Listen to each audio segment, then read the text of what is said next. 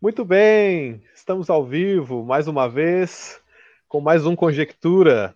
Sejam todos muito bem-vindos e muito bem-vindas ao nosso episódio, a nossa live de número 16. Hoje para tratar das questões éticas ligadas ao combate da Covid-19. Você que chega aqui no nosso programa, é, seja muito bem-vindo. Nós sempre pedimos para você deixar um like aí na nossa transmissão, se possível compartilhar é, na sua página, para chamar é, o pessoal para acompanhar essa discussão de hoje, é, bastante relevante, bastante pertinente e atualíssima. E, claro, é, para nos guiar, para nos orientar na discussão desses temas, hoje nós temos é, o prazer de receber o, o professor de ética e Filosofia da Universidade Federal de Santa Catarina, professor Darley. Bom dia, professor, tudo bem? Muito obrigado dia, pela sua presença. Bom dia. E, como sempre, também estou aqui com meu amigo, companheiro, professor Wayne. Bom dia, Wayne. Bom dia, Danilo. Bom dia, professor. Seja bem-vindo mais uma vez. Nosso muito obrigado por ter aceito o nosso, nosso convite. E bom dia a você que já às segundas-feiras se liga aí no nosso Conjectura, né, um projeto filosófico de divulgação científica das ciências humanas. A gente sempre insiste nessa apresentação inicial, em função de que a cada segunda sempre tem né, pessoas novas acompanhando. Nós somos um projeto é, que visa a publicação, a publicização né, da produção das ciências humanas diante da opinião pública. Então, você é muito bem-vindo. Hoje o tema muito urgente, importante, pertinente. Estamos com um grande especialista da área para debater o tema da bioética, eh, e aí, no caso específico, uma análise da situação atual da Covid. Então, você é muito bem-vindo a compartilhar nossa live, a comentar, a perguntar, e é isso. Acho que a live de hoje promete, como todas as outras, Danilo. Sem sombra de dúvidas, Luene. E só lembrando também é, que nós fazemos as lives todas as segundas e quintas-feiras, às 11 horas da manhã, no horário de Brasília. É, e vocês podem nos acompanhar também em outras plataformas, caso vocês não tenham condição de nos acompanhar aqui ao vivo. Então vocês conseguem aqui pela, pela própria postagem aqui do, do Facebook os links para essas outras plataformas. A gente sempre faz questão de divulgar as lives em formato de vídeo no nosso canal do YouTube e também só o áudio da live em formato de podcast no Spotify. Também fazemos algumas divulgações é, dos programas, das sugestões culturais pelo nosso perfil do Instagram. Então, por gentileza, se vocês puderem nos acompanhar nessas outras, outras redes também, a gente fica muitíssimo agradecido pelo, pelo suporte aí com a nossa iniciativa. Professor Darley, então gostaria de passar a palavra para você e pedir, por gentileza, para você se apresentar para os nossos espectadores. Bom, mais uma vez, então, eu queria agradecer aí ao convite, né, Danilo, Wayne, prazer em conhecê-lo, uh, cumprimentar vocês por essa iniciativa, né, que é muito relevante, estou vendo que tem boas repercussões aí o trabalho de vocês, então, mais uma vez, parabéns, né. Bom, uh, eu sou uh, natural de Paraí, Rio Grande do Sul, sou gaúcho, né?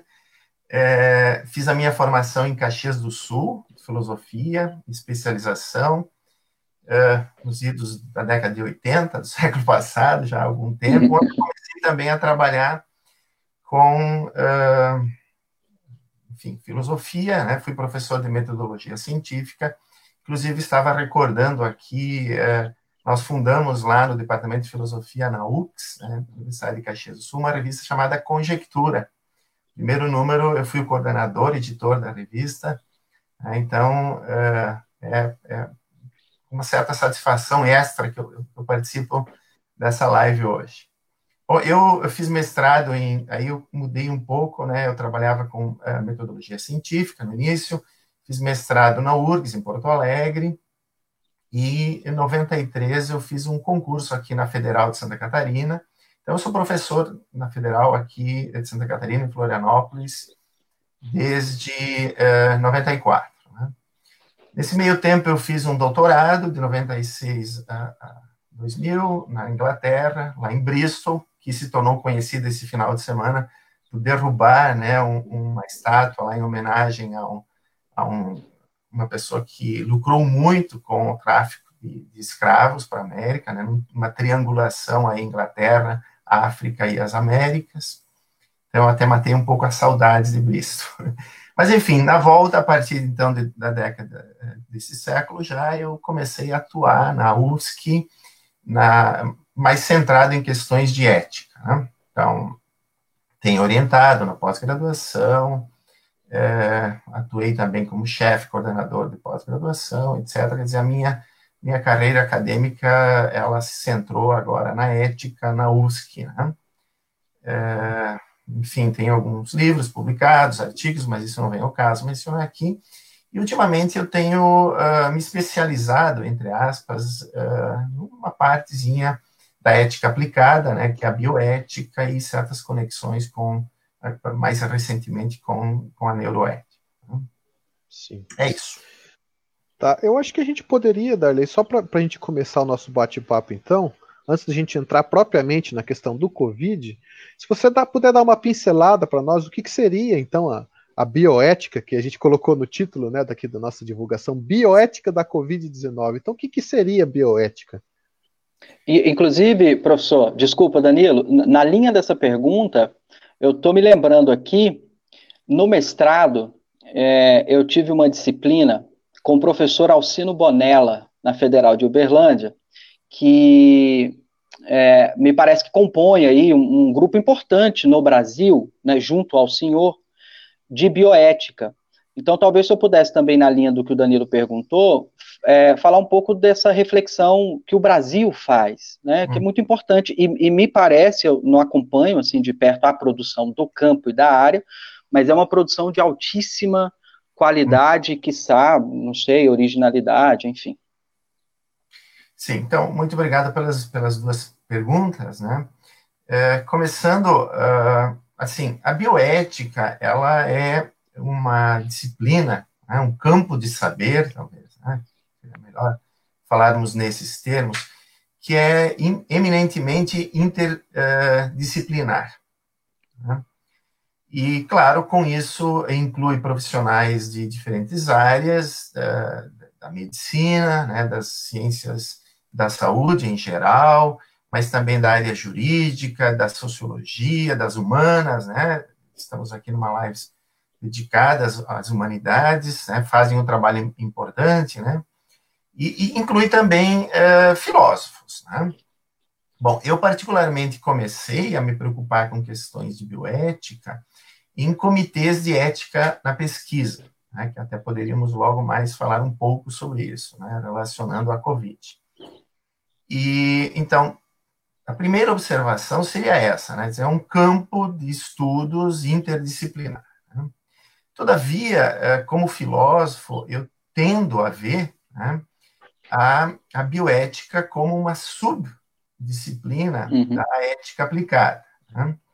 Então, por quê? Porque eu tenho uma, uma, um pressuposto filosófico de que a filosofia ela é um tipo de saber né, é distinto do conhecimento científico empírico, né, e também ela não se deixa fundamentar, é, por exemplo, a partir de perspectivas religiosas, etc. Né. Então, eu tenho defendido na minha carreira acadêmica o que eu chamo de autonomia da ética. Né.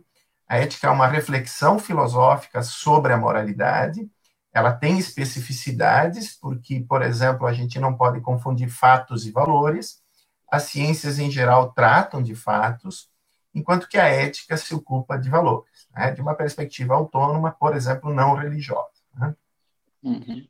Bom, uh, por isso eu, eu tendo a definir também né, a bioética dessa perspectiva da autonomia da ética, quer dizer, a bioética tem as suas próprias é, maneiras né, de investigar os fenômenos morais, tem os seus padrões metodológicos e tem também a sua maneira de justificar, eventualmente, um saber adquirido. Né? Bom, Danilo, uh, a bioética, isso é interessante, né? A gente acreditava que esse neologismo teria surgido apenas a partir da década de 70, né? Os trabalhos de um oncologista americano, Von Potter, mas recentemente se descobriu um artigo de 1927 chamado Bioethic, do Fritz Jahr, que é um artigo curto, de duas ou três páginas, mas que mostra bem esse caráter, uh, digamos, filosófico da bioética. Né? E foi ali que se uh, foi o Freitiar, então, que estabeleceu um princípio uh, que tem predominado nas discussões da bioética, vamos chamar assim, geral, de uma perspectiva holística, né, que seja uma reflexão sobre a vida como um todo, né, incluindo não só seres humanos, mas animais não humanos, o meio ambiente. Né? E esse princípio é o seguinte: respeite cada ser vivo, se possível, como tal. Né? Quer dizer, que a gente haja no nosso dia a dia respeitando cada ser vivo com, como se ele tivesse valor intrínseco. Tá?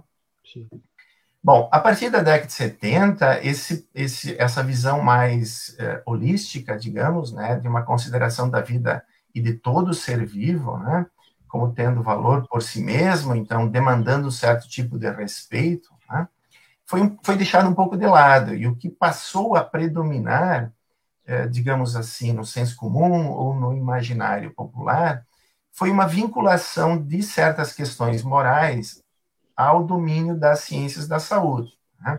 especial a biomedicina. Então a gente precisa lembrar um pouquinho, né, na década de 70 aí começavam -se a fazer os primeiros transplantes, as pessoas tinham que decidir quem tinha acesso ou não tinha acesso a certas máquinas, né, por exemplo, de diálise e tal. Então alguns alguns problemas morais começaram a se tornar é, bastante preocupantes, né? Porque haveria alguém que deveria decidir quem teria acesso a esses, a esses equipamentos ou não, né? a, bens escassos, por exemplo, a um coração e coisas? Bom, então, uh, foi a partir disso que se associou muito a bioética a discussões no domínio das ciências da saúde, né?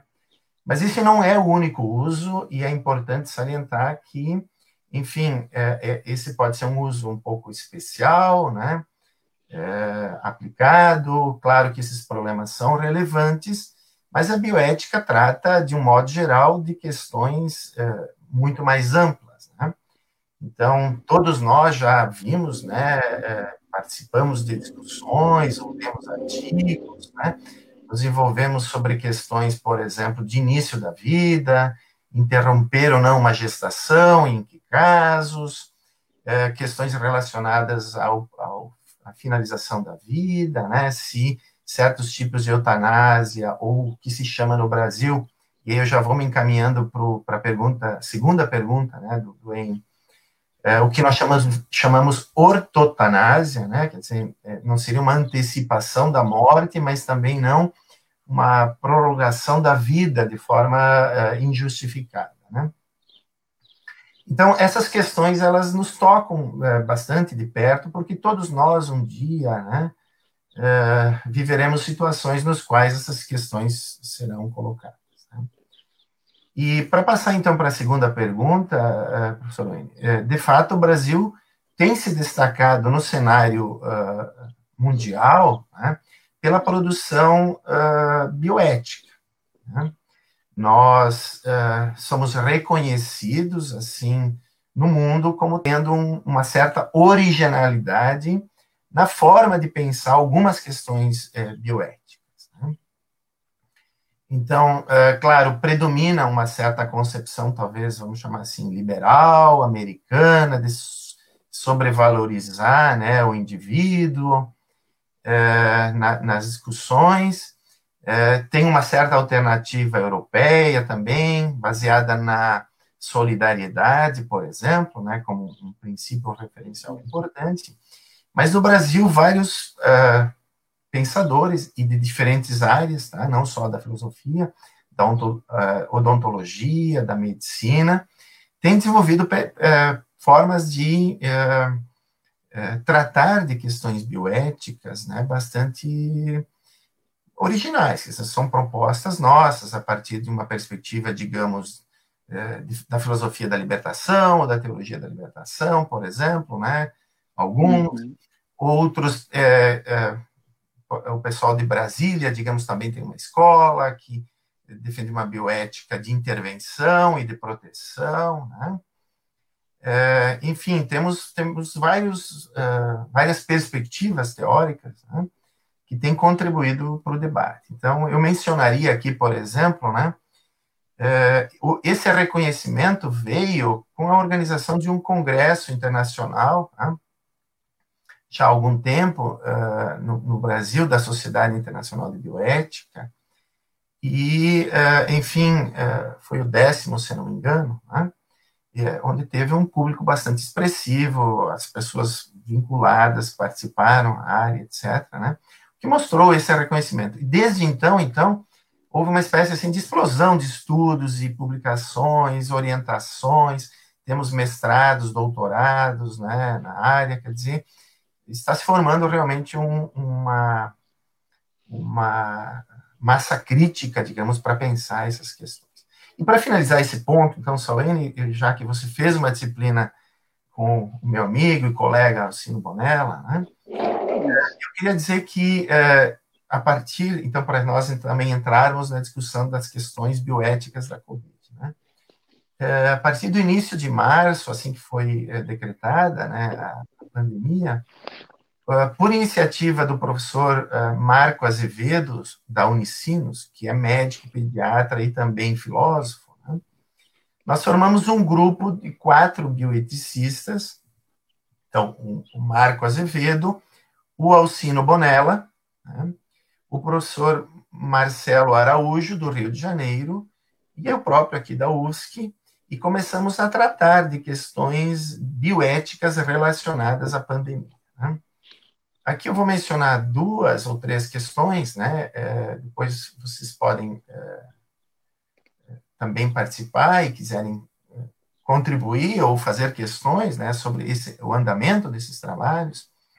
Mas uma questão em particular que, que discutimos muito foi a questão da alocação de eh, recursos escassos né, em tempos de pandemia, eh, que, como eu mencionei há pouco, foi um dos, dos motivos que levou à criação da bioética, né, como um problema moral.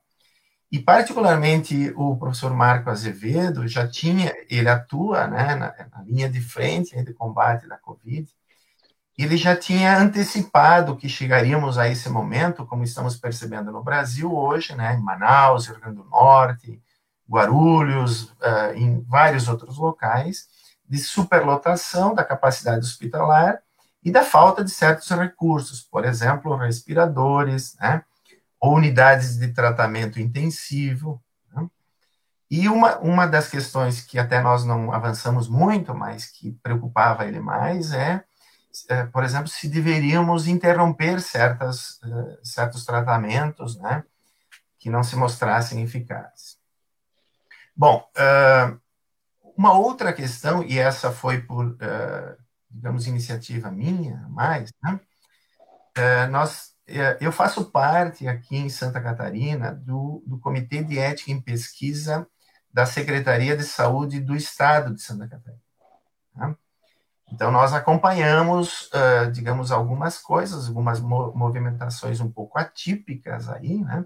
Dizer, algumas pesquisas uh, de, uh, que estavam sendo já propostas, né? Mas, assim, meados de março teve um grande número de propostas, né? De estudo de certos fármacos que foram desenvolvidos para outras, para outros, outras enfermidades, né? Por exemplo, a cloroquina, ou a hidroxicloroquina, foi desenvolvida para malária, já é conhecida há 70 anos, mas começou-se a, a, especular a possibilidade, a conjecturar, então, né, a possibilidade de uso para o combate à Covid, né? Então, eu percebi ali muitas questões delicadas, ah, umas propostas de pular fases de pesquisa. Então, eu propus para o grupo para a gente discutir um pouco né, eh, também essa questão. Isso resultou alguns artigos em jornal, tá? nós publicamos na Folha de São Paulo, na Ilustríssima, é, tem um artigo também no ResearchGate, que, é, que foi é, publicado na forma de pré-print, e ele aparecerá na, na Veritas logo mais. Né? Então, são, digamos, exemplos né, de assim, estudos né, interdisciplinares, o médico é o Marco, o, o Marcelo atua também na área jurídica, e filósofos, o professor Alcino Bonella, eu próprio, que então nós nos focamos aí em algumas questões para tentar contribuir né, para o debate e, mais do que isso, para o enfrentamento né, dessa. Sim. Sim. É, vamos então seguir nessa linha, professor. Eu queria que, se possível, você é, esclarecesse para nós assim quais são os pontos de partida ou quais elementos que a gente precisa se atentar mais quando a gente analisa um caso como esse, por exemplo, da, da alocação é, de recursos, por exemplo, é, leitos, respiradores, UTIs, etc. A gente vê que é, no Brasil muitos hospitais de campanha têm sido construídos, né? Alguns estados têm, têm comprado é, respiradores, por exemplo. Salvo engano, acho que até teve um caso em Santa Catarina de, de compra de respiradores, né? Que, que gerou bastante polêmica, que parece que não serviam exatamente para a Covid, né? É, mas assim, é, entra em questões bastante delicadas. Acho que o principal motivo é esse que você mencionou da escassez de recursos, né? Ou seja, nós temos um sistema de saúde que no melhor dos casos, ele vai entrar em colapso. Né? É, isso parece ser algo inevitável. Então, por esse motivo, a gente precisa, vamos precisar de critérios para determinar, então, quais são os pacientes prioritários, por assim dizer, ou talvez até é, um raciocínio estratégico de, de, questões geográficas, né? Quais são as, as regiões que estão mais afetadas pela pandemia é, mas eu queria que você é, mencionasse para nós, então, da onde que a gente pode começar a, a pensar uma resposta. É, porque é, são questões muito delicadas, né? A gente viu o caso lá da Itália, por exemplo, é, onde, é, salvo engano, pacientes mais idosos eram deixados sem tratamento e era dada prioridade a, a, a pacientes mais jovens. Então, assim, eu queria que você pontuasse para nós, então, quais são os, os dilemas envolvidos nesse, nesse, nesse tipo de questionamento e é, quais conceitos ou quais elementos a gente tem que tratar para a gente caminhar para uma resposta. Uhum. Bom, uh, então, sobre é, esse ponto em particular, né, Danilo, uh, alocação de, de, recursos escassos, uh, o que a gente precisa ter clareza é o seguinte: já existe, por exemplo, uma, uma resolução do Conselho Federal de Medicina, né, que estabelece um, um conjunto de critérios para ocupação de unidades de tratamento intensivo. Né? E a prioridade número um né, é a que diz, é a que estabelece que devem ser uh, aceitos para tratamento na, na, UTI os pacientes que têm a maior probabilidade de cura, de melhora, né? quer dizer, com um uhum. certo efeito terapêutico. Claro, sem limitação terapêutica, porque, por exemplo, muitos podem voluntariamente, é, ou a família, né, escolher não, não passar por procedimentos XYZ, então isso também já está, já está estabelecido. Todavia, nós não vivemos um momento normal, né, típico. Né? Nós, nós vivemos uma pandemia. Nós estamos numa situação que é comparável a, a situações, por exemplo, de um, de um terremoto, né, ou de, de algo assim catastrófico realmente, que produz uh, um, um, grande número de mortes, né, uma guerra, etc. Né? Então, o critério que o Conselho Federal de Medicina estabeleceu, ele é um critério aceitável, né, é, ele estabelece é, esse ponto como sendo prioritário, e depois tem outros níveis, claro, né, até chegarmos a, a casos, é, a prioridade, eu acho, número 5, onde se não, não se recomenda o tratamento, né, a admissão ao UTI. Por quê? Porque são situações nas quais é, a pessoa não teria benefício algum, né, quer dizer, não, não teríamos procedimentos para salvá-la, seria um paciente em caso terminal, com uma doença gravíssima, etc. Né? É, bom, dada então a situação uh, catastrófica, digamos, que, que, vivemos, né? E dado que o prime, a prioridade número um do Conselho Federal de Medicina é um pouco vaga, quer dizer, nós podemos imaginar, e é o que está acontecendo, né, situações eh, onde eh, a gente tem, digamos, várias pessoas com uma certa probabilidade de, de melhora, de cura, né, mas nós não temos o, o, o recurso dizer, o respirador ou a, a, a própria unidade de tratamento intensivo. Bom, então o que, que nós pensamos? Né? Que nós precisaríamos, de alguma maneira, subcategorizar os, os pacientes para serem admitidos. Né? E claro, aqui, Danilo, nós que trabalhamos com ética, filosofia política, né, imagino que ele também, temos que, de saída, deixar claro isso. Né? Ninguém gostaria de chegar a essa situação. Né? Mas todos nós podemos discutir questões, digamos, mais amplas de filosofia política, ou mesmo de bioética, de alocação, do percentual de alocação de recursos que uma sociedade faz para o tratamento da saúde, né? ou para a educação, né? o orçamento, digamos, de um estado, de um município, né? ou da nação. Então, claro, o desejável seríamos, seria termos recursos suficientes para todos. Né? Isso, de fato, não acontece. Né? Pior, no caso do Brasil, a gente está vendo que os poucos recursos que, que temos né, estão uhum. sendo mal usados. O Danilo deu um excelente exemplo. Né? Nós estamos, assim, é, deixando de fazer o processo normal, né, dada exatamente a pandemia, para adquirir equipamentos. Então, uh, as pessoas dispensam o empenho, os três orçamentos, compram de forma apressada, aparelhos que não têm uh, nenhum tipo de uso, de utilidade, né? muitas vezes custam milhões, são superfaturados, né? enquanto nós, eu acho que isso cabe salientar, né? na, na universidade, por exemplo, aqui na Universidade Federal de Santa Catarina, temos profissionais produzindo respiradores a um preço baixíssimo. Né?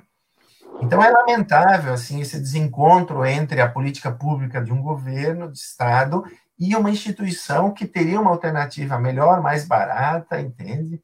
Aqui. Bom, fechando esse parênteses, então, Danilo, eu queria dizer o seguinte: o nosso grupo, o Marcelo, o Marco e o Alcino e eu, então, pensamos no seguinte: né? nós vamos estudar essa questão dos critérios de alocação. Né? Então, nós começamos a acessar uma série de artigos internacionais, de estudos, uh, ou de. Uh, voltamos às questões da bioética, de uso de uh, recursos escassos, etc. Né? Nós, particularmente, gostamos de uma proposta que foi feita né? é, de, utilização é, de um certo referencial quantitativo para, então, categorizar os pacientes. Né? Quer dizer, uma maior prioridade ou menor prioridade de atendimento. Então, esse critério uh, que nos pareceu interessante, existem outros, se chama SOFA, né? que, em, que em inglês o nome denota que faz uma avaliação de uma, de uma espécie de sequência múltipla de falha no funcionamento de subsistemas do nosso organismo, de certos órgãos. Né? Então, são seis subsistemas, um que eu gostaria de destacar que é o respiratório, porque a COVID, uma das, das dos lados mais visíveis é a insuficiência respiratória. Né? Então, o que que esse é, o SOFA faz? Ele atribui notas de 0 a 4, dependendo do quadro clínico, por exemplo, da maior ou menor dificuldade para a pessoa respirar. Então, quanto melhor ela estiver, pontuação mais baixa. Por exemplo, nós agora provavelmente teríamos zero. Né? Bom, e são seis, então dá uma, um total de 24 pontos. Né? Mede também problemas cardíacos, né, etc. Bom, não vem ao caso agora detalhar essa, essa uhum. né, o. Bom, então o que, que nós pensamos? Uh, vamos fazer o seguinte: quanto mais baixo o sofá, né, maior é a probabilidade de recuperação da pessoa. Então, nós uh, estabelecemos, assim, a partir de alguns estudos internacionais, que se um paciente tivesse um sofá menor que 6, uma pontuação menor que 6, ele deveria ter uma prioridade maior exatamente porque, seguindo a recomendação do Conselho Federal de Medicina, né, ele teria uma probabilidade maior de recuperação e de melhora. Né? Uhum. Então, com isso, nós salvaríamos mais vidas. Né? Esse não é um critério estrito senso utilitarista. Né? Por quê? Porque nós estamos pensando simplesmente que, num caso excepcional, como de uma pandemia, nós precisamos salvar o maior número de pessoas e talvez, e, infelizmente, não atender outras né, na UTI, embora a gente de imediato diga que é um critério equitativo, porque então as pessoas teriam outros tipos de cuidado, né, cuidados é, adequados, muitas vezes cuidados paliativos, etc. Né? Bom, é, claro, então nós criamos três é, faixas de pacientes de alta probabilidade de melhora, intermediária e de baixa, cores vermelha, laranja é, e verde, digamos, né? ou amarela, e as pessoas então seriam uh, discriminadas de forma positiva, quer dizer, pela maior probabilidade de, de recuperação, a partir de uma classificação. Então, paciente A1, por exemplo, teria a maior probabilidade de recuperação, né, estaria nessa faixa vermelha, seria assim que liberasse né, um, uma nova vaga no UTI, o primeiro a ser atendido. Né. Nós abrimos algumas exceções a essa classificação, né, cujos detalhes, então, as pessoas podem acessar no artigo da Ilustríssima da Folha de São Paulo. Né. É, nós publicamos um artigo menor também no jornal Estado de São Paulo, mas lá é, eram apenas diretrizes, digamos. Né? Aqui tem uma proposta uhum. mais efetiva nesse sentido. Então, para finalizar esse ponto, só eu gostaria de dizer, é, Danilo, que nós abrimos exceções, poucas. Uma delas é exatamente para profissionais de saúde que contraíram né, o novo coronavírus no ambiente hospitalar dando atenção aos outros pacientes, né? Seja em UTI ou seja num processo fazendo a triagem, etc. Né? E uh, estamos pensando em outras poucas exceções, por exemplo, surgiram algumas objeções, foi levantado né, a questão de, de o que, que, nós faríamos se nós tivéssemos uma gestante, se seriam duas vidas aí, entende? Então, se isso também não uhum. deveria ter prioridade, etc é uma proposta para a discussão pública.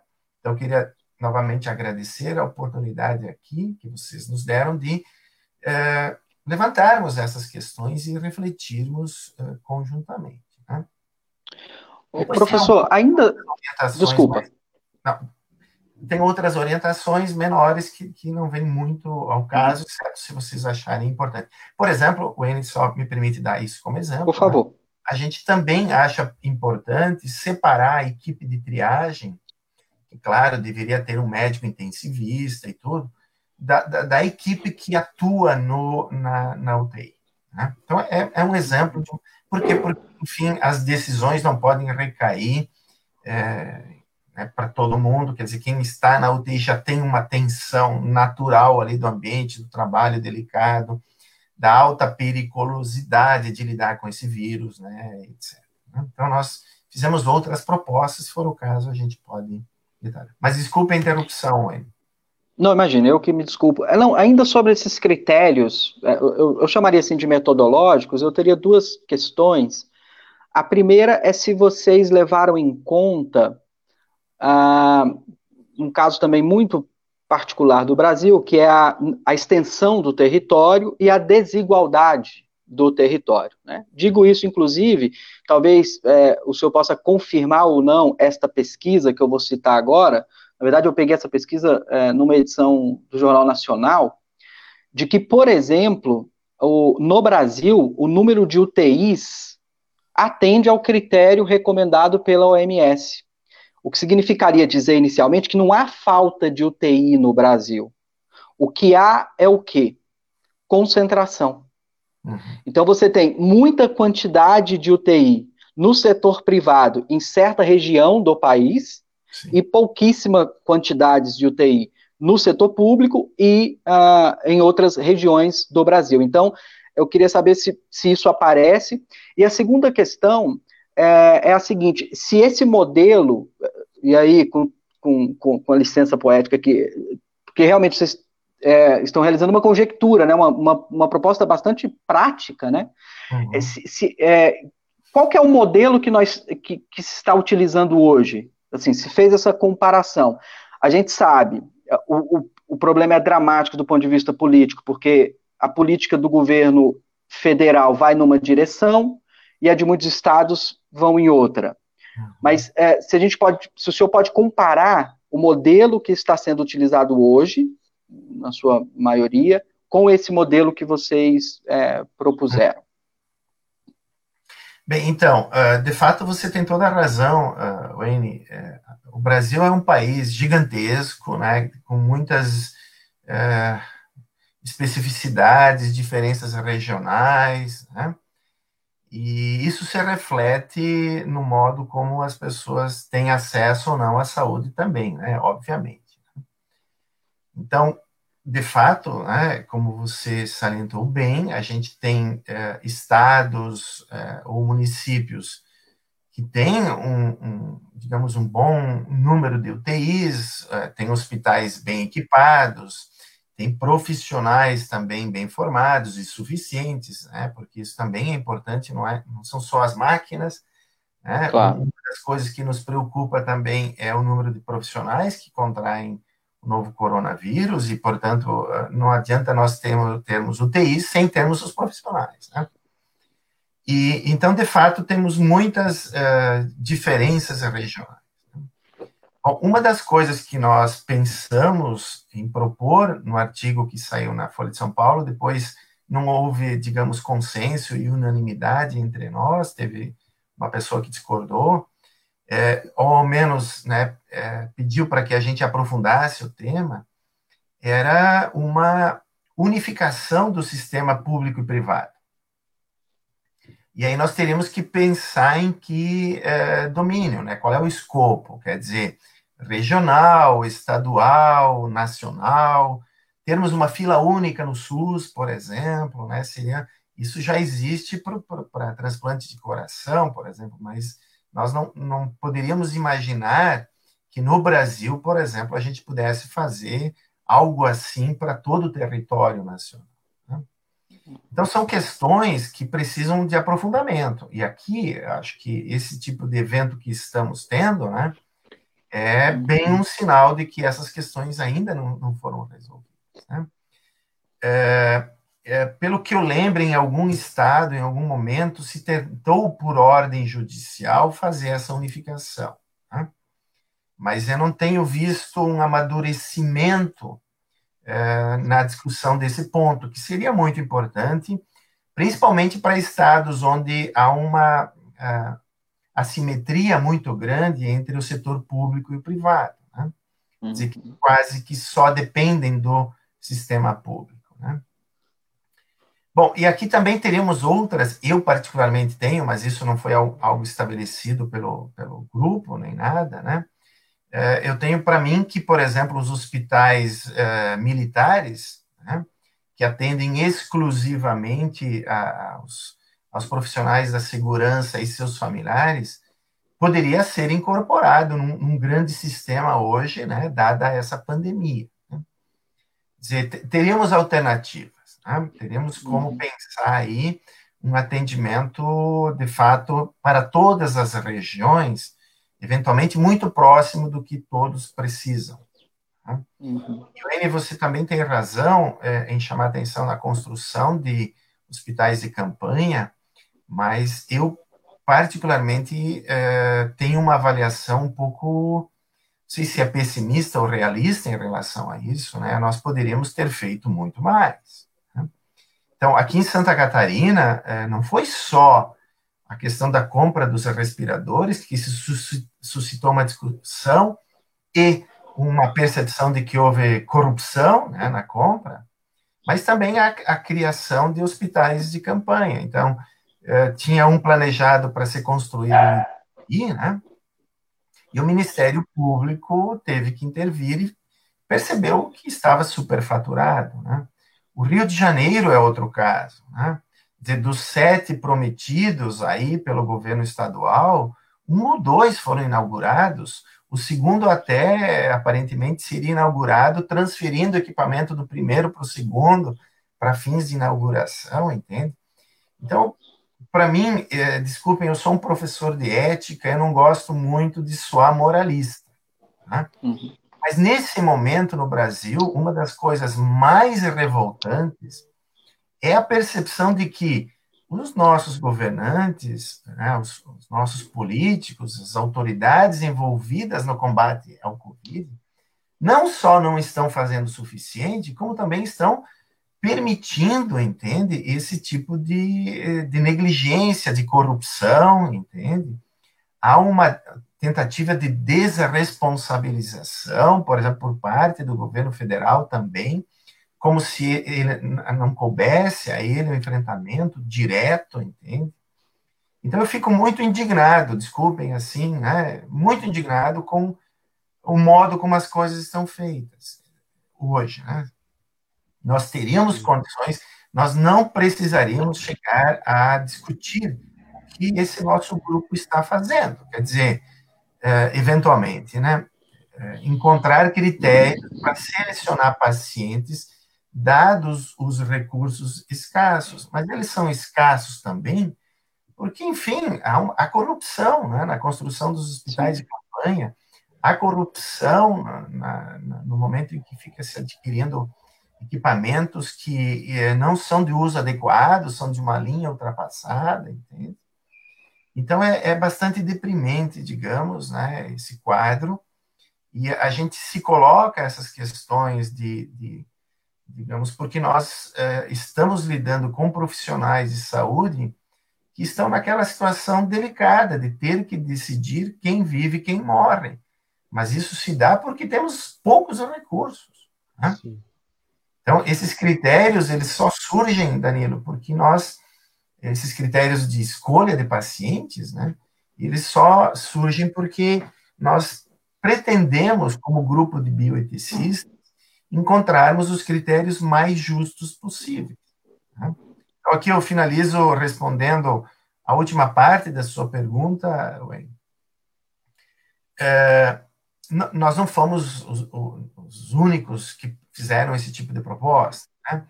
Tem a Associação Brasileira de é, Intensivistas, que também fez uma proposta muito parecida com a nossa, depois mudou, fez uma, uma versão diferente, não vale pena apresentar os detalhes aqui, é, mas eu tenho acompanhado um pouco, né, e nos locais onde é, houve a constatação da superlotação e de, de, não acesso à UTI, o que eu tenho ouvido pela imprensa, mas eu não tive acesso, digamos, aos dados do, dos próprios hospitais, etc., né, uhum. é, é, é que se adota a fila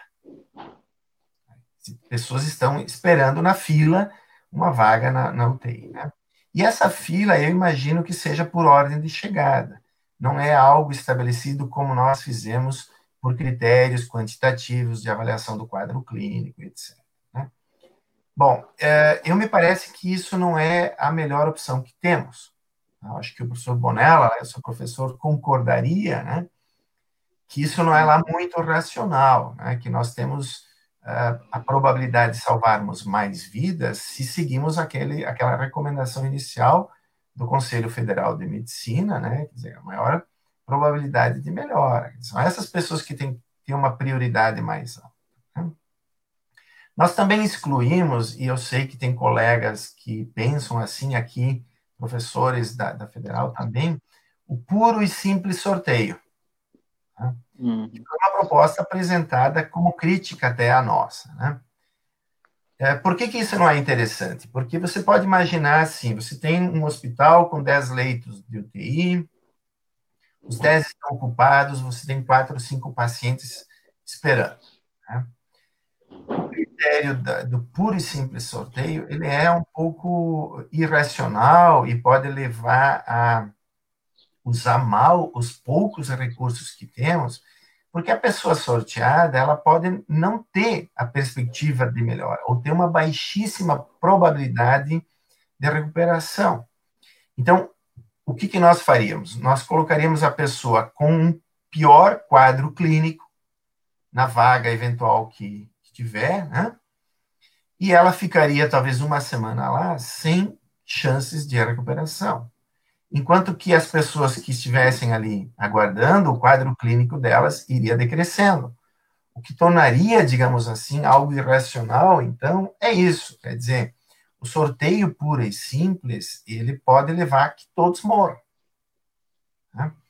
Então, essas questões de triagem, né, e não foi por nada que foram inventadas numa guerra, né, para salvar o maior número possível de, soldados, etc., elas têm critérios bem específicos em momentos excepcionais. Né? Nós não podemos achar que estamos desrespeitando as pessoas, as outras, porque nós priorizamos alguém para uma UTI, porque estamos tentando salvar aquela que tem a maior probabilidade de recuperação e, portanto, salvar o maior número de vidas. Né? As outras cabem outro tipo de cuidado. Perfeito. Professor, eu gostaria de que a gente mudasse um pouco o foco da nossa, da nossa conversa aqui, é, e até pegando um gancho do que você havia dito anteriormente, a respeito dessa alocação de recursos, que é, muitas vezes a gente enxerga esses casos de, de corrupção, mas o que a gente tem visto também é, por parte, especialmente do governo federal, uma alocação de, de esforços, de recursos na produção é, de um fármaco cuja eficiência para o tratamento da, da Covid-19 é, podemos dizer assim, no mínimo é, controversa, que é o caso da é, cloroquina ou hidroxicloroquina. Até o final do, do mês passado, mês de maio, só é, os laboratórios do Exército já tinham produzido mais de 1 milhão e 200 mil doses é, de comprimidos, de, de comprimidos desse medicamento. E recentemente nós tivemos também a, a, a notícia de que os Estados, os Estados Unidos teriam enviado para o Brasil é, cerca de 2 milhões de doses é, de hidroxicloroquina que seriam destinadas para o tratamento dessa né, da, da, pandemia, né, da doença causada pelo, pelo novo coronavírus. Eu queria ouvir você, professor, a esse respeito, porque assim isso tem se tornado, vamos dizer assim, central né, no debate público especialmente em virtude do, é, desse medicamento não ter uma eficácia comprovada. Aliás, salvo engano, né, já tem alguns estudos mais recentes sendo publicados, mostrando que, na verdade, é, a eficácia é, é praticamente nula ou muito baixa, e que os efeitos colaterais que, que são causados por elas são gravíssimos, né, o que não justificaria, portanto, é, o seu uso. É, como que você avalia, então, é, é, o uso desses recursos por parte do, do governo para a produção desse medicamento e, do ponto de vista da ética, é, é adequado que, que, um, que um paciente, perdão, que um médico, é, por exemplo, seja obrigado a prescrever esse medicamento? Como que, que a questão está funcionando hoje? Então, Danilo, você realmente tocou num ponto assim central né, da, das discussões hoje bioéticas relacionadas à Covid, né, é, principalmente é, no nosso país. Então, a primeira é, observação que eu gostaria de fazer é que nós deveríamos procurar despolitizar um pouco essa discussão. Né? Num, num, bom sentido, quer dizer, parece que hoje se tornou assim um fla-flu no Brasil, né? Tem os que torcem a favor da, da cloroquina e os que torcem contra. E aqui, então, nós estamos num domínio ideológico que, enfim, é, é, é, perigoso e até mesmo fatal, porque muitas vidas estão sendo perdidas, né? exatamente por, pela, pela abrangência e pela, pelo conjunto de pressupostos equivocados em relação a esse debate. Né? Então, como eu havia dito uh, anteriormente, né, uh, eu faço parte de um comitê de ética em pesquisa aqui, e nós notamos que uma série de estudos clínicos né, foram propostos, uh, não no Estado, mas a CONEP, que é a Comissão Nacional de Ética em Pesquisa, né, chamou para si a responsabilidade de avaliar todo e qualquer, é, toda e qualquer proposta né, de estudo clínico relacionado com a cloroquina, né, ou a Covid em geral. Né. Então, esse foi um, um, um, movimento, digamos, um pouco estranho, e logo nas, nas primeiros, nos primeiros dias nós percebemos que havia alguma coisa suspeita, né, porque, enfim, é, eu, vou, eu vou mencionar alguns casos, alguns exemplos, né, é, e foi por isso, então, que o nosso grupo, né, composto pelo Marco, Marcelo, Alcino e eu, começamos também a acompanhar um pouco uh, essas questões relacionadas a um uso off-label da hidroxicloroquina. Né?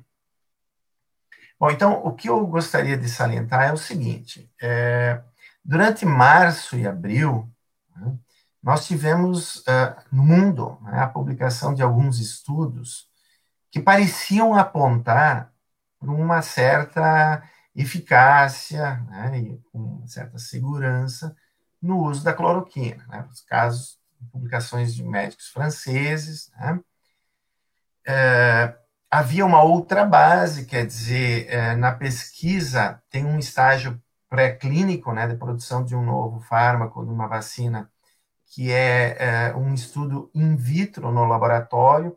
A cloroquina parecia apontar por uma certa certo efeito positivo, contrário a, contra o coronavírus. Então, havia umas pequenas evidências de que poderia né, ter algum tipo de benefício.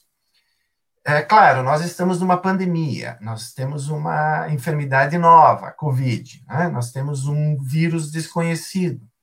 Então, na ausência de vacina e na ausência de um fármaco, né, de um medicamento efetivo, nós estamos numa situação um pouco desesperada, vamos tentar o que temos à mão. Né? E é por isso que surgem propostas de uso off-label, né? Dizer, fora daquelas recomendações da bula dos remédios. Então, a hidroxicloroquina, que é menos tóxica que a cloroquina, ela tem sido usada, né? Vocês sabem, a maioria das pessoas sabem, ela tem já 70 anos, foi usada contra a malária, lúpus, né, e outras doenças. É, ela é um medicamento. Né? A gente não sabe, e de fato não sabe, se ela é eficaz contra o novo coronavírus. Tá? Bom, então, uh, o que eu gostaria de dizer sobre isso é o seguinte: quer dizer, esses poucos estudos depois que surgiram em março e abril, né, nós percebemos que eles tinham graves defeitos metodológicos. Tá? No processo de uma testagem clínica ou de uma vacina nova, nós seguimos padrões éticos rigorosos, quer dizer, tem a fase pré-clínica, in vitro, que eu mencionei. Depois disso, a testagem, a legislação brasileira exige, deve ser feita com um animal não humano, quer dizer, em vivo, mas isso ainda é, é pré-clínico. Né? E a própria fase clínica, né, temos quatro fases, ela envolve, digamos, um, uma série de padrões rigorosos na testagem.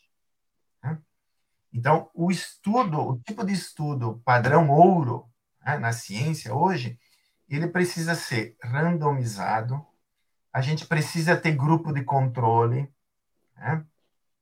a gente precisa ter uma série de cuidados né, nas diferentes fases para que a gente não uh, cause dano às pessoas, a gente verifique não só se é eficaz, mas a, a dosagem necessária para que seja eficaz. Né?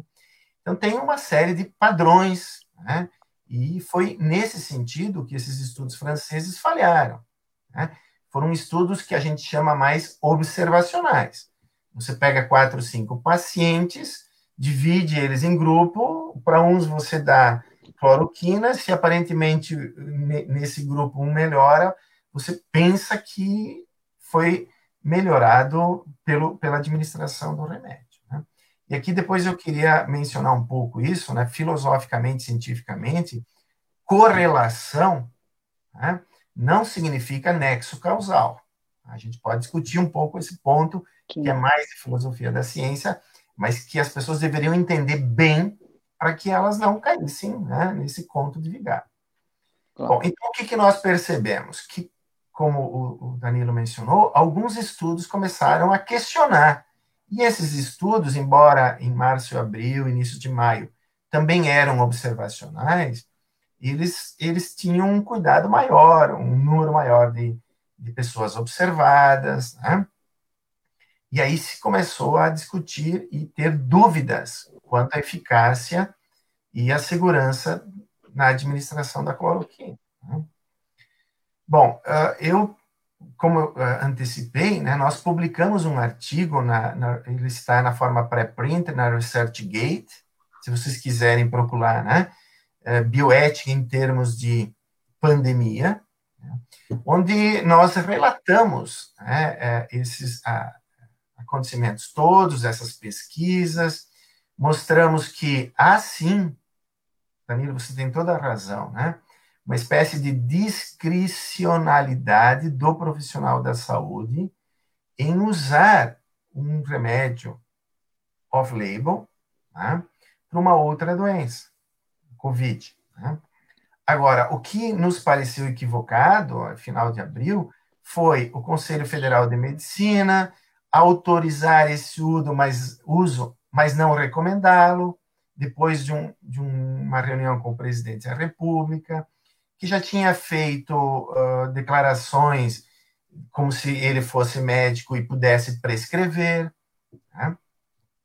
Então, isso de fato tornou, digamos assim, um viés político deplorável. Nos últimos dias, nós estamos vendo uh, drive-thru, né? as pessoas vão com o carro, fazem o teste, se for positivo, já assinam um termo de consentimento livre esclarecido e, recebe uma, um envelope. Dizer, isso é absurdo, porque a cloroquina tem efeitos colaterais para algumas pessoas gravíssimos, né? Ela, ela produz aritmia cardíaca, então ela só pode ser usada num contexto específico, hospitalar, com médicos acompanhando que podem reverter efeitos adversos. Né? Ela não pode ser tomada assim como se toma água, chá ou chimarrão. Tá? Dizer, é, é, muito preocupante. Né? E é muito preocupante ver no Brasil as pessoas não se dando conta também que tem aumentado, por exemplo, o número de mortes é, é, por problemas cardíacos, né? Quer dizer, podem estar associados a esse mau uso de, de da, da, hidroxicloroquina que foi produzida por uma outra, uma outra doença. Né? Então, para encerrar esse ponto, Danilo, eu só gostaria de dizer o seguinte: nós continuamos acompanhando, né?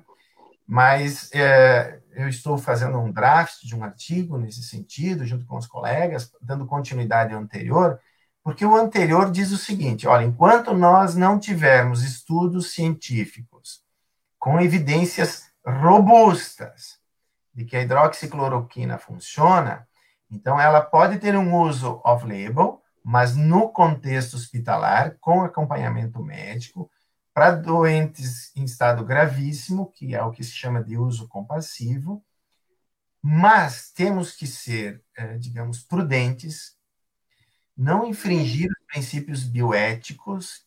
Um deles é: você não pode ministrar um medicamento que você perceba que produz mais malefícios que benefícios.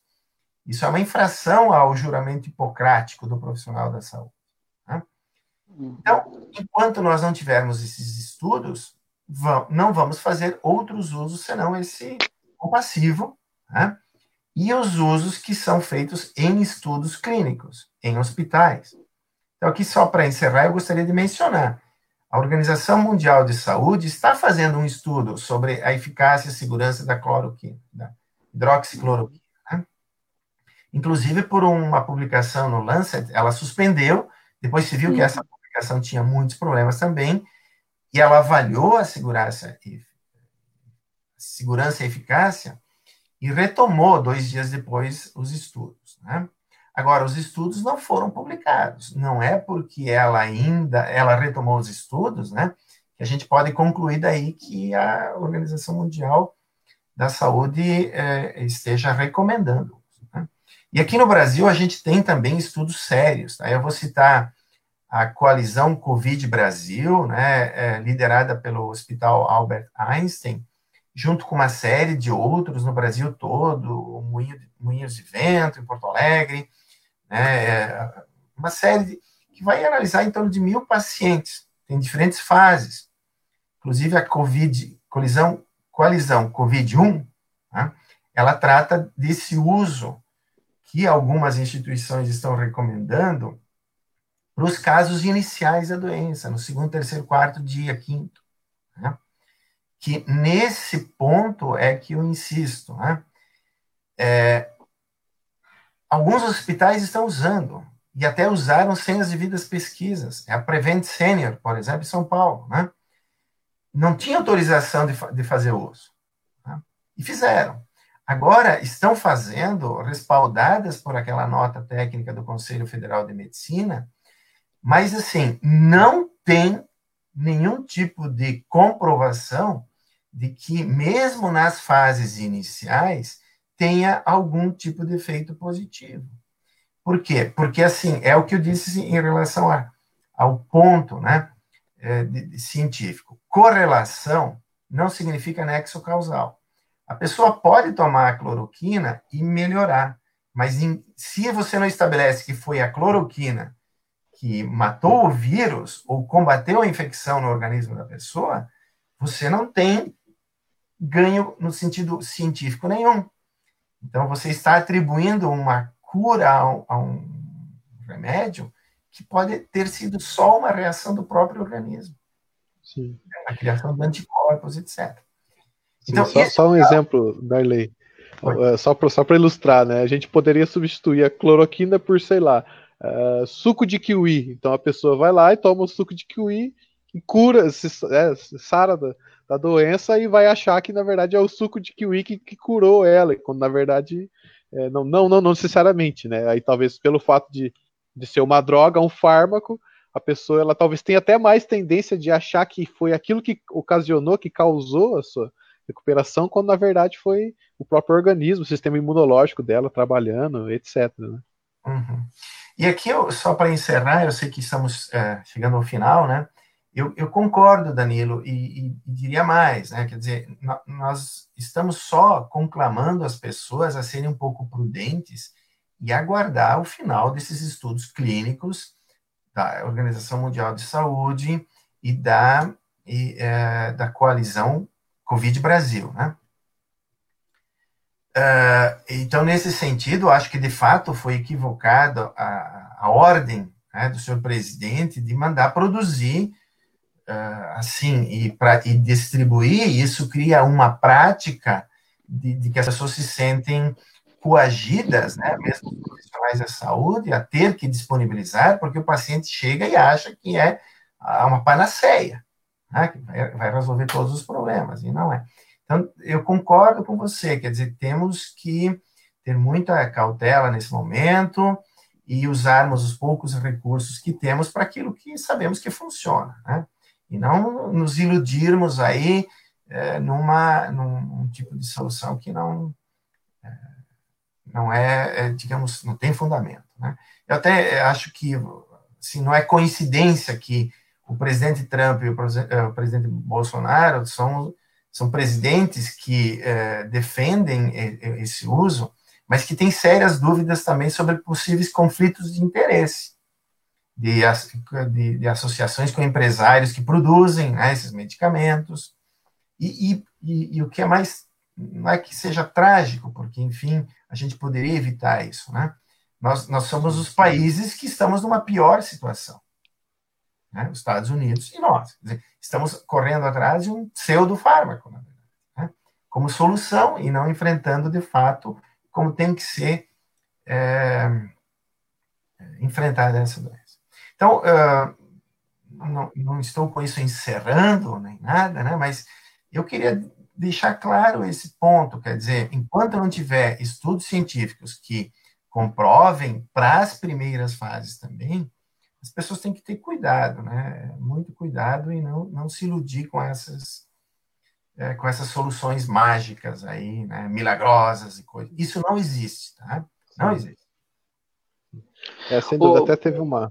Desculpa, Wendy, pode. Não, por favor, Danilo, pode.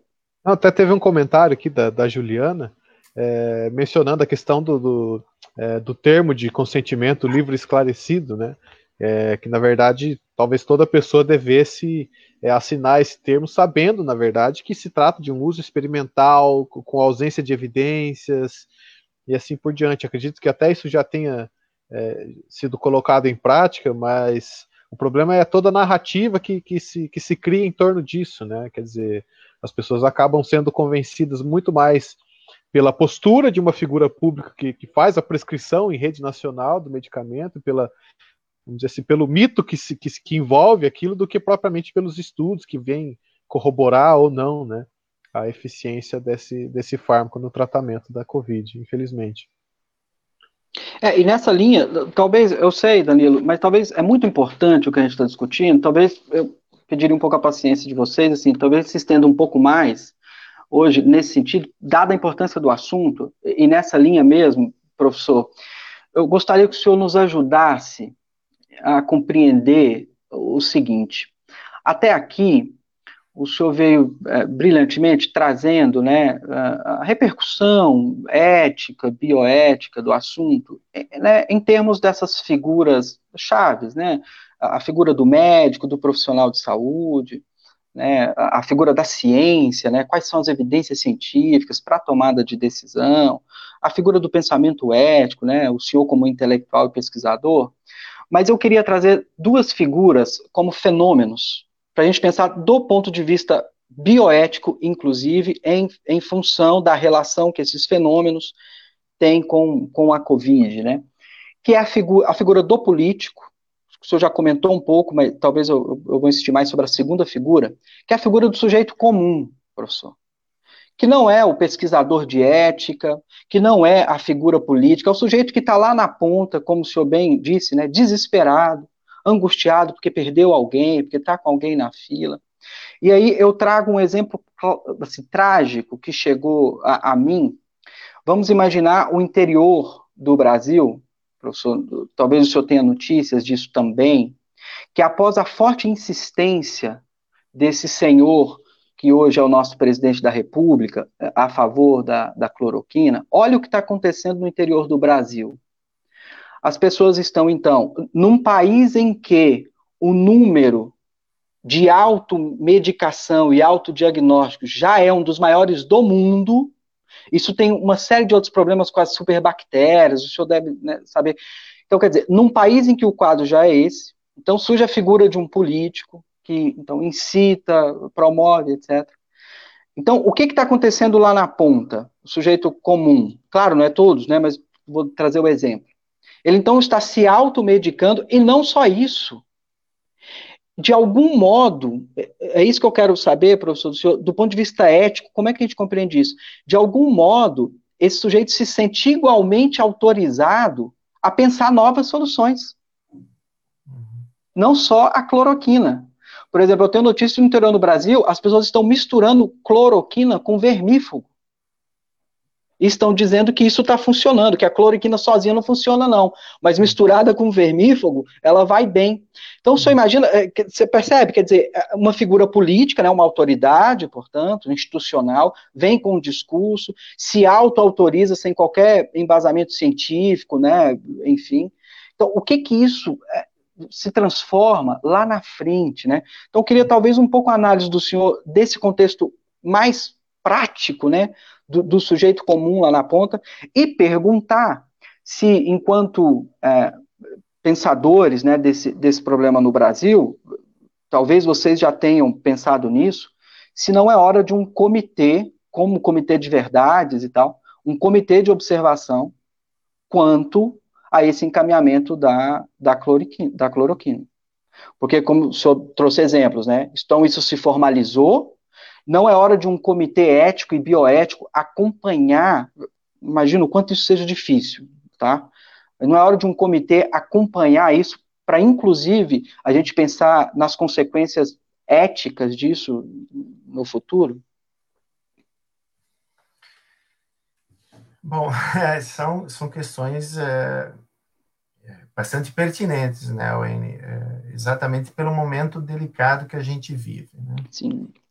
É, eu já fiz uma reflexão sobre os políticos, né? Então, compartilho Sim. com você também é, que nós, nós temos que pensar muito melhor quando formos para a urna esse ano, se der claro. ainda, né, nas eleições municipais, 2022. Não é brincadeira, não é uma coisa inconsequente a escolha dos nossos dirigentes. Né? É, a gente precisa, merece ter políticos melhores. Né? Não vou generalizar, dizer que todos não prestam, mas assim é muito mais da ordem da exceção os, os que estão contribuindo de forma construtiva nesse momento, né? do que os que, enfim, não só não fazem nada, como uh, tentam se apropriar dos poucos recursos que a gente tem aí nesse momento mais lamentável. Bom, uh, então, assim, a figura do, do, político merece realmente um questionamento crítico, né, no Brasil. Uh, a gente tem, assim, formação de bancadas com interesses escusos, sem vergonha alguma de fazer valer os seus próprios interesses, mesmo quando é contra e, uh, o bem comum. Né? Tem bancada da bala, uh, nós temos um presidente que vai inaugurar depois de 100 dias né, o primeiro hospital de campanha com recursos federais, não fala, não, não se empatiza com, com, com as vítimas, né? é, fala da liberação da importação de armas, que, entende? Então, assim, de fato, é lamentável, tá, vai custar muito mais vidas para nós, essas más escolhas que fizemos de políticos. Né? Agora, sobre a, a pessoa comum, né? é, você mencionou, né, que vive no interior do Brasil, mas também nas grandes é, cidades, nas, nas, nas, favelas, entende? Nós temos uma desigualdade social no, no Brasil grande, assim, nas, nas, próprias capitais, né, de pessoas que não têm uma formação adequada, se vendem no momento da, da, do voto, né? É, também buscam soluções fáceis via igrejas, muitas vezes, de coisas que as igrejas não têm nada a oferecer. Né? Eu aqui gostaria de dizer assim publicamente, o Danilo está aí também, acho que me conhece um pouco é, nesse sentido, né? Eu não sou uma pessoa antirreligiosa, né?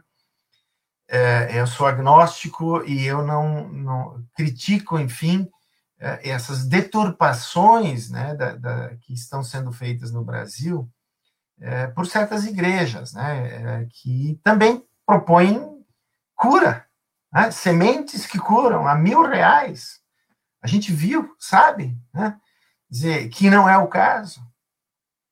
Então, é, de fato, acho que uma recomendação, enquanto bioeticista aqui, é que a gente pense e separe as coisas. Quer dizer, é, a religião tem o seu papel na vida de algumas pessoas, não tem nada de errado com isso. Né?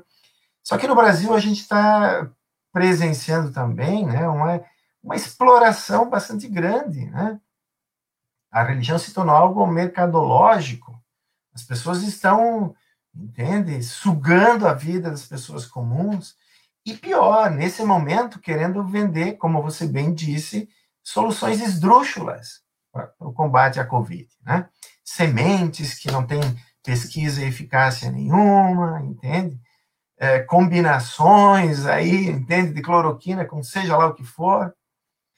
Quer dizer, isso é, é realmente preocupante, né? É, claro, eu acho que não é uma, é uma questão simplista avaliar assim, né? Dizer que só responsabilidade dos políticos, né? Claro que sim, no momento em que negam recursos para a educação, para a saúde, né? É, mas também eu acho que as pessoas deveriam acordar um pouquinho nesse momento. E tem uma coisa positiva que a Covid podia ensinar, é que, enfim, entende? Vamos acordar. Não é o pastor que vai que vai resolver o problema da Covid. Você vai ter que ter um bom hospital, construído com recursos suficientes para atender nesse momento.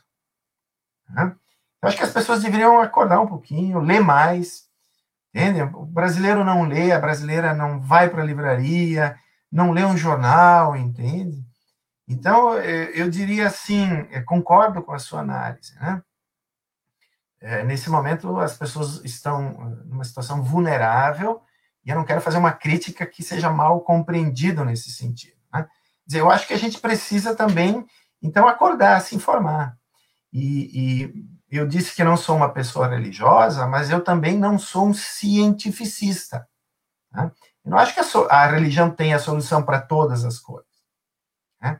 Agora, nesse momento, se nós queremos entender o funcionamento desse vírus e de outros que podem vir, de novas pandemias, e formas adequadas da gente encontrar medicamento ou produzir vacinas, né, para combatê-lo, a gente precisa do conhecimento da biologia, da medicina, da química, para mostrar que a cloroquina não funciona, entende? A Associação Brasileira de Química fez uma nota contra. Então, assim, a gente precisa da ciência. É a ciência que, nesse momento, precisa nos guiar. Né? A gente não, não pode, no, no Brasil, a gente acho que tem uma tendência a pensar nesse sentido, de achar que pode se informar aí pela, pelas mídias, entende? É, acho que mídia social é uma coisa interessante, né? Esse é um exemplo. Mas a gente tem o fenômeno da fake news, inclusive sendo explorado né, no, no espírito mais perverso possível, né? Quer dizer, para vender soluções baratas que as pessoas sabem que não funcionam, né? Para as pessoas simples que têm o celular, que recebem no grupo da família, entende? Um, um, uma oferta aí de algo que não funciona, como você está dizendo. Então, de fato, os problemas são múltiplos. Né? Acho que uma questão é o político, né? mas não vamos uh, também dizer é só ele. A maioria dos políticos realmente age de forma interesseira e perversa no Brasil nesse momento, né? com raras exceções. E, e, eh, e, tem também aqui, eu acho que um projeto de poder, né, que eu gostaria de comentar rapidinho, num minutinho, Quer dizer, é muito estranho que 30% da sociedade brasileira tem esse espírito ainda autoritário, incrustido em si, que vem lá da ditadura, né, dos 60, eh, que terminou na década de 80 e que agora eh, quer reviver um suposto passado áureo, onde não havia corrupção. Não é bem isso, não havia transparência, entende? É uma coisa diferente. É, e, e, tem esse, essa volta, essa defesa de um governo militarizado, né, que é muito preocupante, porque os, os militares é, eles são treinados para tirar a vida de, de, inimigos, mas de inimigos externos da nação, né, não dos próprios cidadãos. Né? E não é com arma que se combate. Então é lamentável que a gente tenha, por exemplo, né, um, o Ministério da Saúde sem ministro da área há 30 dias. E a gente tem um militar é, especializado em logística, que é uma coisa importante para o país, né? E tudo, mas, enfim, não tem tomado nenhuma atitude importante, exceto agora querer ocultar os dados, o que é trágico. Né? Então, assim, é, são, são, não é só o político, digamos, né? É a pessoa do interior mas é também essa personalidade autoritária de 30% da nossa população que quer isso. E, e não é solução. É, é a gente está vendo um, um presidente que mostra traços de falta de empatia. Entende? Que não se importa com o número de mortos. Isso é um treinamento militar, isso vale para uma guerra, mas contra um inimigo externo. Não pode ser um governo de um país. Né? Eu acho que isso é preocupante. Então, temos muitas figuras aí, entende, que a gente precisaria uh, discutir, porque, no fundo, são aquelas que contribuem para agravar o caso, a não termos uma solução. Né? Não, sem dúvida.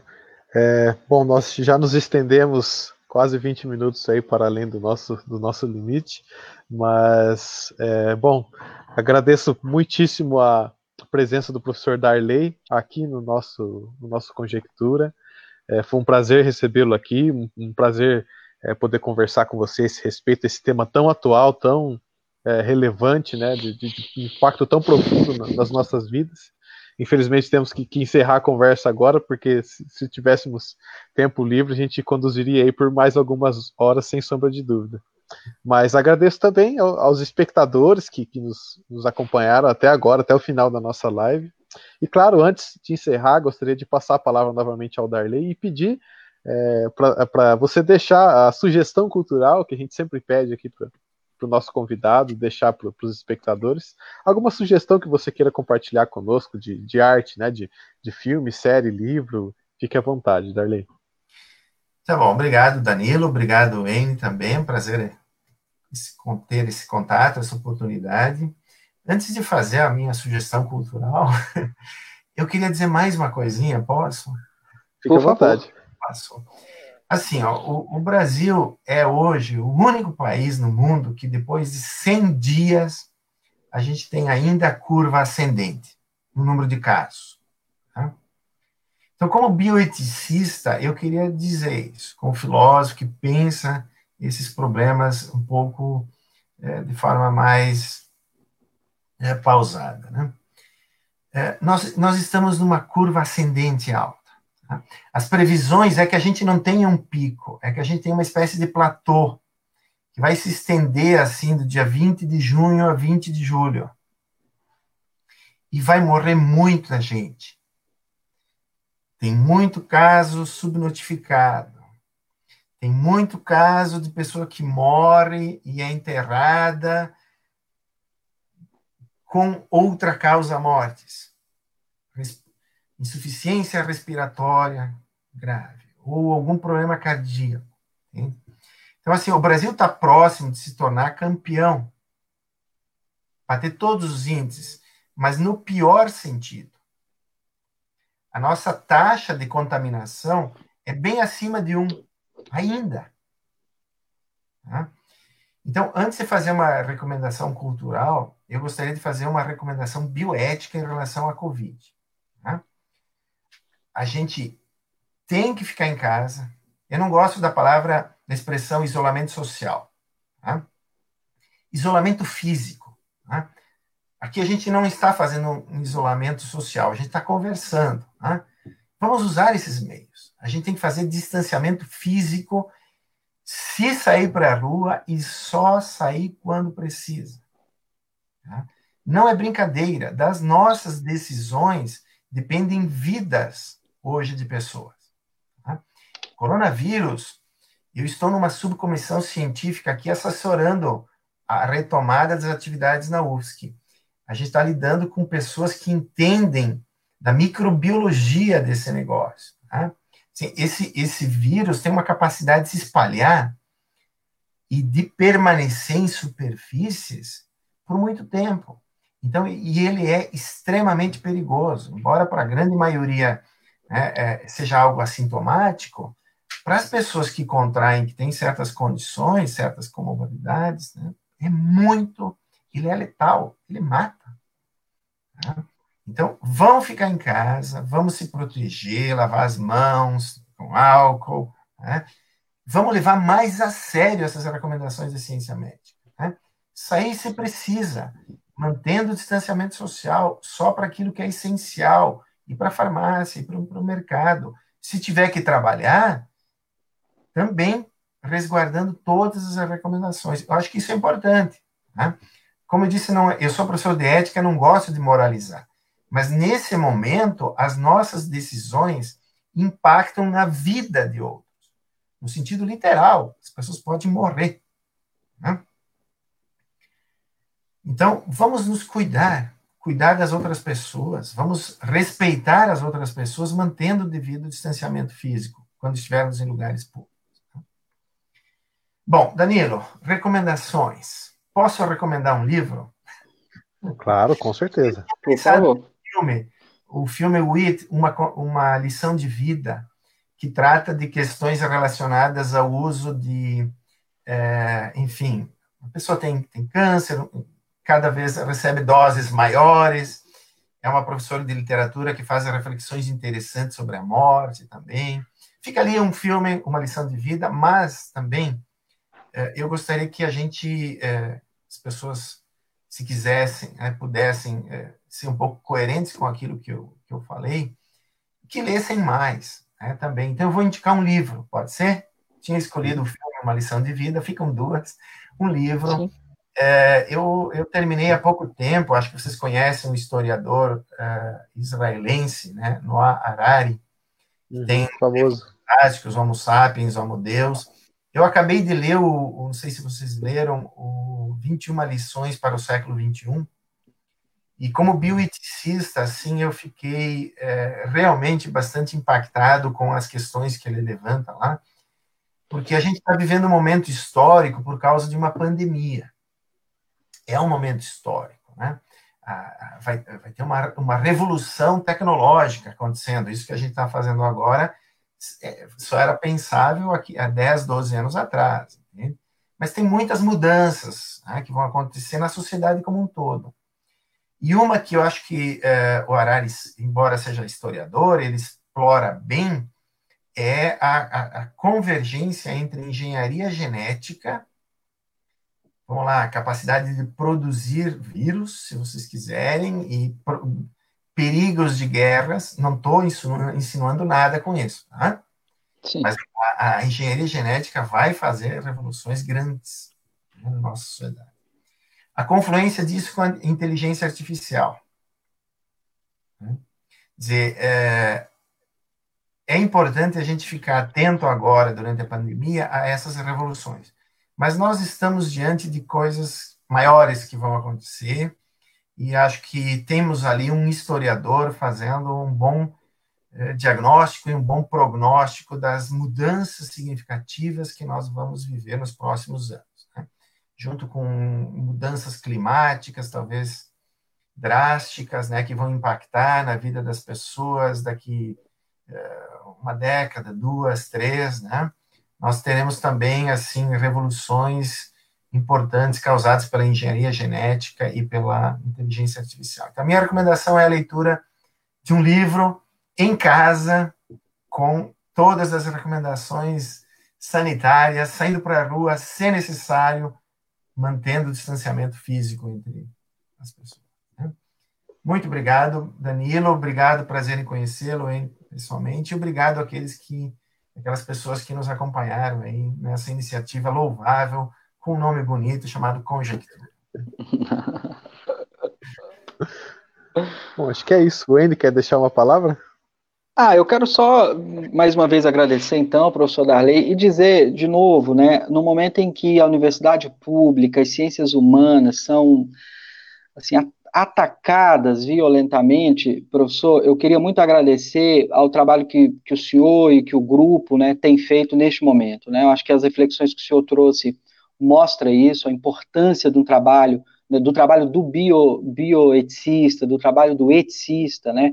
O senhor deixou claro, é, é, é, interdisciplinar, né? Uma série de profissionais, mas como a reflexão bioética e a ética é, ganha nesse contexto, infelizmente trágico, uma utilidade tão evidente. Acho que isso fica muito claro com o que o senhor trouxe. Quero desejar que, o senhor e o grupo, né, continue nesse momento, especialmente também esse trabalho de diálogo que vocês têm feito com a opinião pública, a publicação no jornal, a proposição de, de alternativas e de reflexão, isso é muito importante, isso mostra que, entre outras coisas, a universidade pública, os pesquisadores, em especial aqui das ciências humanas, têm trabalhado, têm trabalhado muito e são muito importantes nesse, nesse contexto. Então, parabenizá-lo pelo trabalho e agradecê-lo muitíssimo pelas, pelas reflexões que o senhor, eh, bom, trouxe hoje. O Danilo disse, né, o, o tema é muito difícil. O tema é naturalmente difícil. E neste momento, porque eu me lembrava, desculpa a digressão, ainda falando aqui das aulas do professor Alcino, é, sempre me, me fascinou muito eh, esse espécie de certo método didático é, da, da filosofia hum, anglo-saxã em geral, do experimento mental, né? Então, eu sempre me lembro que quando você vai discutir ética e bioética, é, há muito a utilização de hipóteses, né? De uhum. hipóteses. E aí, pensando um pouco no, na, na fala do senhor, eu já pensava assim: quem de nós imaginaria, né? Que o, o que até pouco tempo eram hipóteses, assim, bastante razoáveis, obviamente, é, tomaria, né, a crueza da realidade como tomou hoje, nessa né, pandemia devastadora, e aí eu fico pensando como que os bioéticos, como que isso inclusive é um fenômeno para os próprios bioéticos, né, que sempre é, falava isso em hipótese, claro, casos, né, mas não nessa proporção eh, de realidade, né, de quantidade, enfim. Então, é, de todo modo, é, parabéns mais uma vez, e, e, e, o Conjectura é um parceiro de trabalhos como esse, né, Danilo? Assim, contem conosco é, para dialogar, para debater, para divulgar o material que, que vocês estão produzindo, que é de altíssima qualidade e de suma importância. A todos que nos acompanharam, então, muito obrigado. A gente volta na quinta, né, Danilo? Para repercutir o, na, na quinta-feira. o tema. Ainda né, é um tema muito polêmico, muito difícil. Vamos nos arriscar aqui com as, com as instruções que o professor Darley nos, nos presenteou hoje. Acho que é isso. Mas é isso então. Então, deixa eu, um abraço ao Darley, um abraço ao Eni. obrigado a todos por nos acompanharem. Tenham todos uma boa semana. Até mais. Valeu. Tchau, tchau. Até quinta.